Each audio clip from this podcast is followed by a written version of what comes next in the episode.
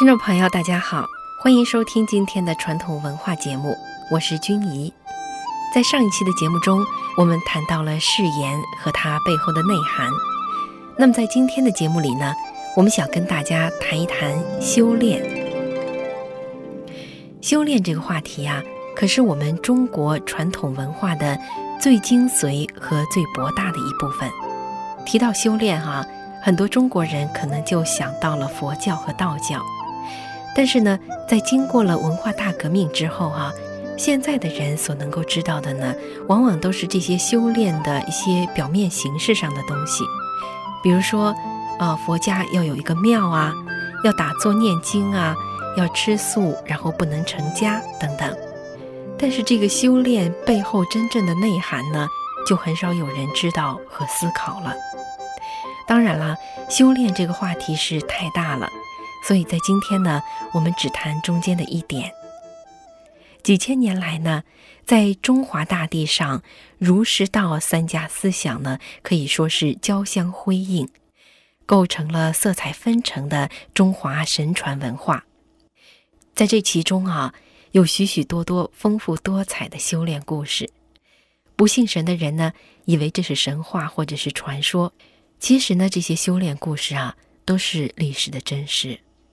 我们日常生活当中的很多语言呢，其实中间有很多还是来自修炼故事的典故呢。你比如说“铁杵磨针”啦，“湖中天地”啦等等。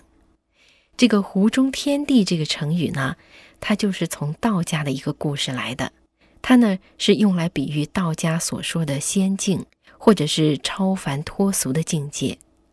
下面我们就来看一看这个“湖中天地”这个故事。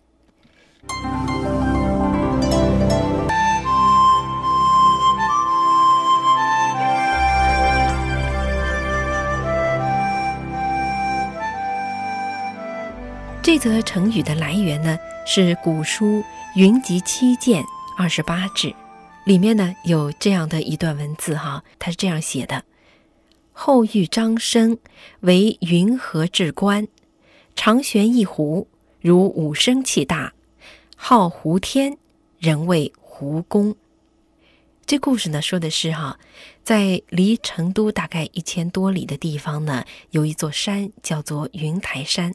这座山呢是著名的道教的圣地，据道家书籍记载啊，被尊为正一天师的张道陵呢，曾经带着三百七十名弟子来到云台山修行。他们来到这里修行不久呢，这个张天师呢就看到这个道观啊没有人管理，于是呢他就派了他的弟子张生为云台道观的主持。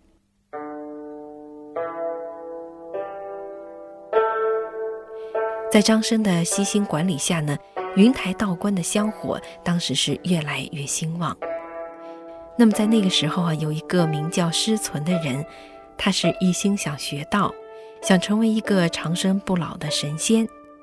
那么他听说云台山上哈有张天师派驻的这个神仙胡公，就不远万里的来到云台山，要向胡公学道。神仙胡公呢？就是云台道观的主持张生，他之所以被称为神仙胡公呢，是因为这样一段神奇的故事。说是有一次哈，人们意外的发现呢，这个张生身上哈有一把酒壶，只要他念动咒语，这个壶中呢就会展现出日月星辰啊、蓝天大地呀、崇山峻岭啊、花草树木啊、亭台楼阁啊，各种各样的奇景。更加令人惊奇的是，哈，到了晚上啊，这个张生呢就把这个宝壶往地上一放，然后他就念动咒语之后，一下就钻进这个壶里去睡觉去了，尽情的享受里面的神仙世界。他呢把湖中的天地哈称为湖天，所以呢人们就给他起了个外号叫做湖公。这个故事呢就是成语“湖中天地”的由来。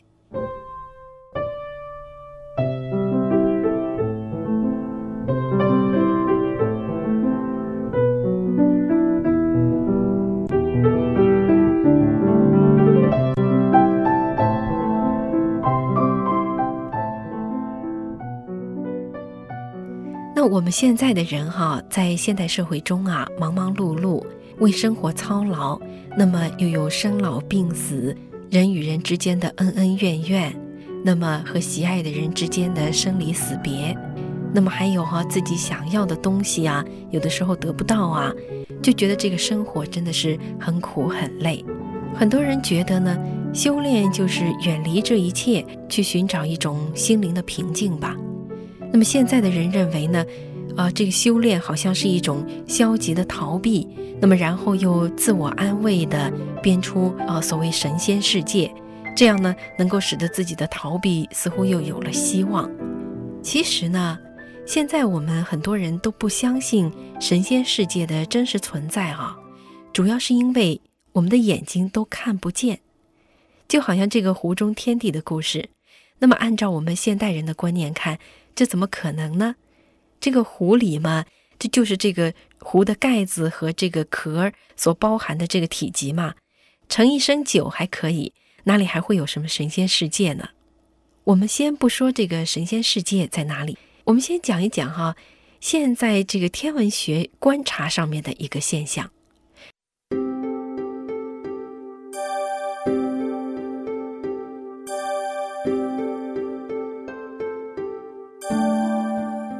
我们这个宇宙哈，如果我们用可见光的望远镜去观察呢，观察到的是一种景象；如果你换用红外线的望远镜去观察呢，又是一个样。那么你如果再换 X 光的那个望远镜去观察呢，它看出来的景象呢，又是另一番天地。似乎是呢，你换一种观察的方式，你就可以看到很多原来看不到的东西。这样听起来哈。我们这个对宇宙的这个观察，有点像是盲人摸象的这个样子，就是说，你摸到了哪一部分，你就是看到了这个局部，而不是这个全部的真相。那么有人说呢，修炼呢是一种内求法，而我们现在认识事物的方式呢，恰好是一种外求的方法。我们使用的工具也好，仪器也好呢，其实说白了呢。还是我们人的五官的外延，好像是我们有了这么多的工具之后，使我们变得很厉害了哈，可以看到肉眼都看不到的东西，可以听到耳朵听不到的声音。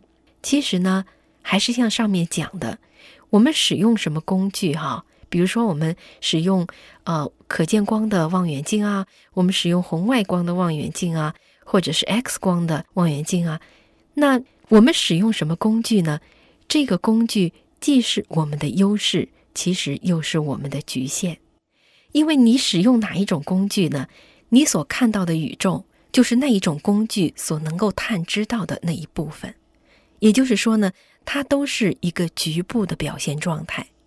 如果我们能够改变一下我们平时去观察事物、思考事情的那种观念和方式呢？或许我们还真的能够发现湖中天地别有洞天了。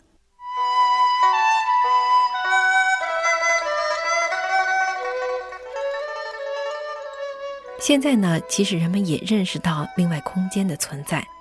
所谓的多维时空呢，就是说宇宙除了我们所生存的这个空间之外啊，还有许多其他的空间存在。也许呢，这个湖中呢。就是进入另外空间的神仙世界的通道呢。